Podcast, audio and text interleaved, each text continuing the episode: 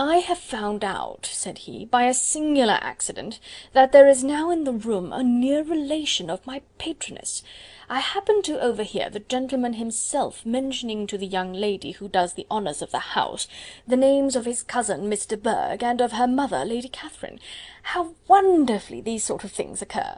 Who would have thought of my meeting with perhaps a nephew of Lady Catherine de Bourgh in this assembly?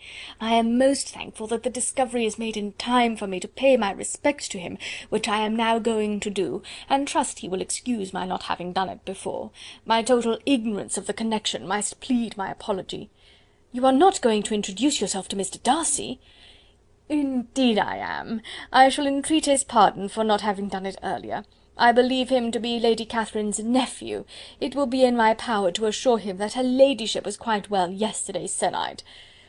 Elizabeth tried hard to dissuade him from such a scheme, assuring him that Mr. Darcy would consider his addressing him without introduction as an impertinent freedom, rather than a compliment to his aunt; that it was not in the least necessary there should be any notice on either side, and that if it were, it must belong to Mr. Darcy, the superior in consequence, to begin the acquaintance. Mr. Collins listened to her with a determined air of following his own inclination, and when she ceased speaking, replied thus: "My dear Miss Elizabeth, I have the highest opinion in the world in your excellent judgment in all matters within the scope of your understanding, but permit me to say that there must be a wide difference between the established forms of ceremony amongst the laity and those which regulate the clergy, for Give me leave to observe that I consider the clerical office as equal in point of dignity with the highest rank in the kingdom, provided that a proper humility of behaviour is at the same time maintained.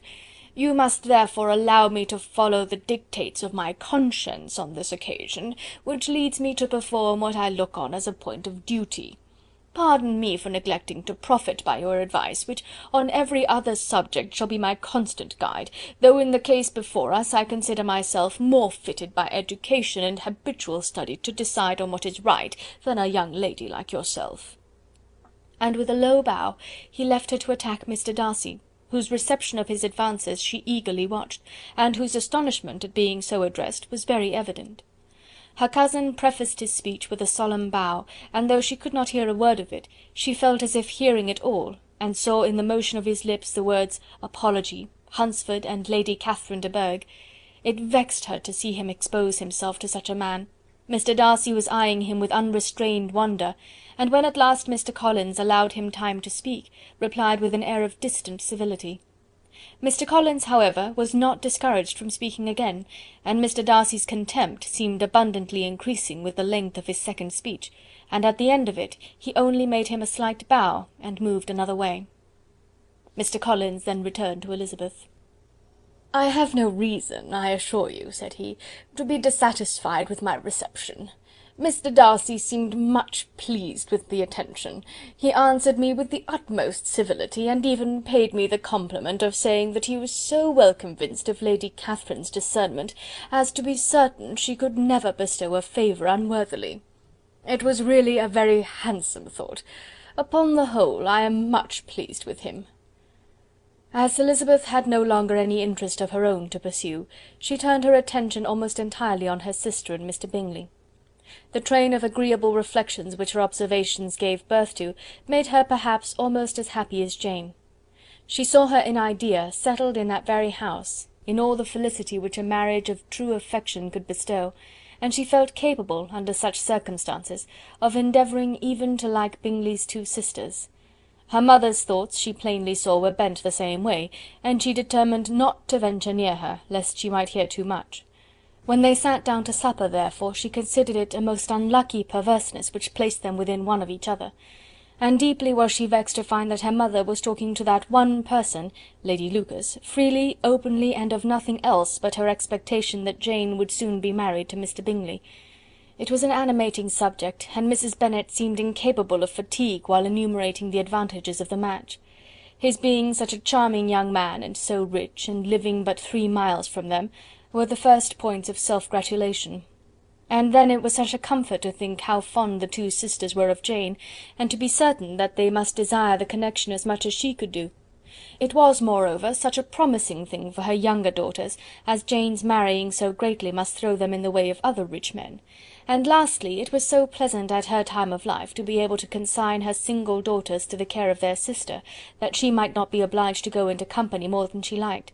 It was necessary to make this circumstance a matter of pleasure, because on such occasions it is the etiquette; but no one was less likely than Mrs. Bennet to find comfort in staying home at any period of her life. She concluded with many good wishes that Lady Lucas might soon be equally fortunate, though evidently and triumphantly believing there was no chance of it. In vain did Elizabeth endeavour to check the rapidity of her mother's words, or persuade her to describe her felicity in a less audible whisper, for to her inexpressible vexation she could perceive that the chief of it was overheard by Mr. Darcy, who sat opposite to them. Her mother only scolded her for being nonsensical. "What is Mr. Darcy to me, pray, that I should be afraid of him? I am sure we owe him no such particular civility as to be obliged to say nothing he may not like to hear."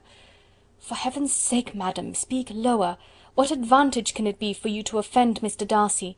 You will never recommend yourself to his friend by so doing." Nothing that she could say, however, had any influence. Her mother would talk of her views in the same intelligible tone. Elizabeth blushed and blushed again with shame and vexation.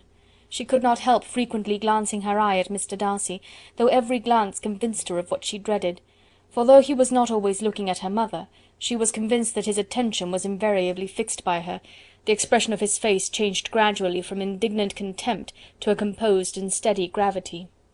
At length, however, Mrs. Bennet had no more to say, and Lady Lucas, who had long been yawning at the repetition of delights which she saw no likelihood of sharing, was left to the comforts of cold ham and chicken. Elizabeth now began to revive. But not long was the interval of tranquillity, for when supper was over, singing was talked of, and she had the mortification of seeing Mary, after very little entreaty, preparing to oblige the company. By many significant looks and silent entreaties did she endeavour to prevent such a proof of complaisance, but in vain. Mary would not understand them. Such an opportunity of exhibiting was delightful to her, and she began her song.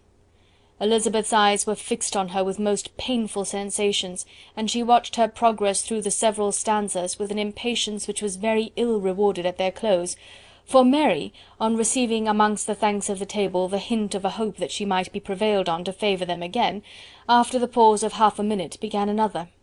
Mary's powers were by no means fitted for such a display. Her voice was weak, and her manner affected. Elizabeth was in agonies.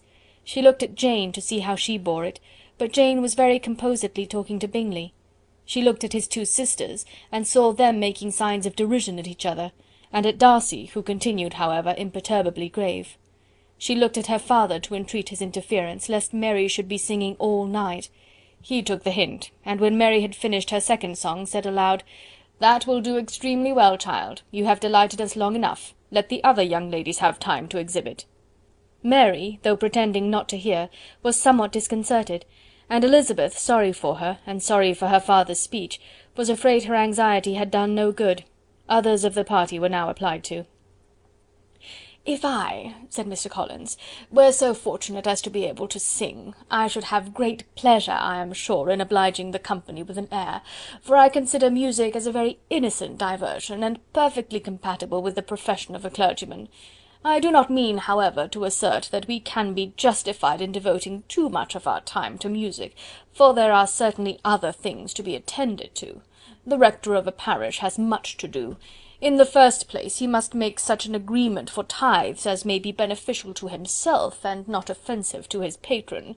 He must write his own sermons, and the time that remains will not be too much for his parish duties, and the care and improvement of his dwelling, which he cannot be excused from making as comfortable as possible. And I do not think it of light importance that he should have attentive and conciliatory manner towards everybody, especially towards those to whom he owes his preferment. I cannot acquit him of that duty, nor could I think well of the man who should omit an occasion of testifying his respect towards anybody connected with the family." And with a bow to Mr. Darcy he concluded his speech, which had been spoken so loud as to be heard by half the room.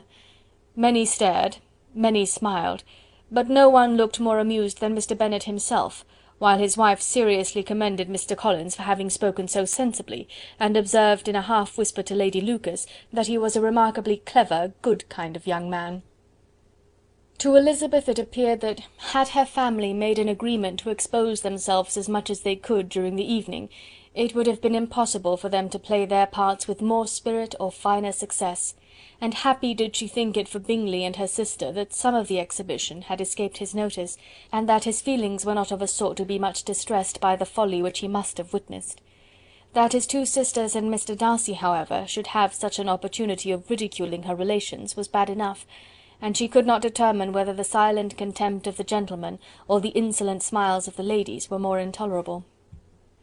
The rest of the evening brought her little amusement. She was teased by Mr. Collins, who continued most perseveringly by her side, and though he could not prevail on her to dance with him again, put it out of her power to dance with others. In vain did she entreat him to stand up with somebody else, and offered to introduce him to any young lady in the room. He assured her that as to dancing he was perfectly indifferent to it, that his chief object was by delicate attentions to recommend himself to her, and that he should therefore make a point of remaining close to her the whole evening. There was no arguing upon such a project. She owed her greatest relief to her friend Miss Lucas, who often joined them, and good naturedly engaged Mr. Collins's conversation to herself. She was at least free from the offence of Mr. Darcy's further notice; though often standing within a very short distance of her, quite disengaged, he never came near enough to speak. She felt it to be the probable consequence of her allusions to Mr. Wickham, and rejoiced in it. The Longbourn party were the last of all the company to depart, and by a manoeuvre of Mrs. Bennet had to wait for their carriage a quarter of an hour after everybody else was gone, which gave them time to see how heartily they were wished away by some of the family.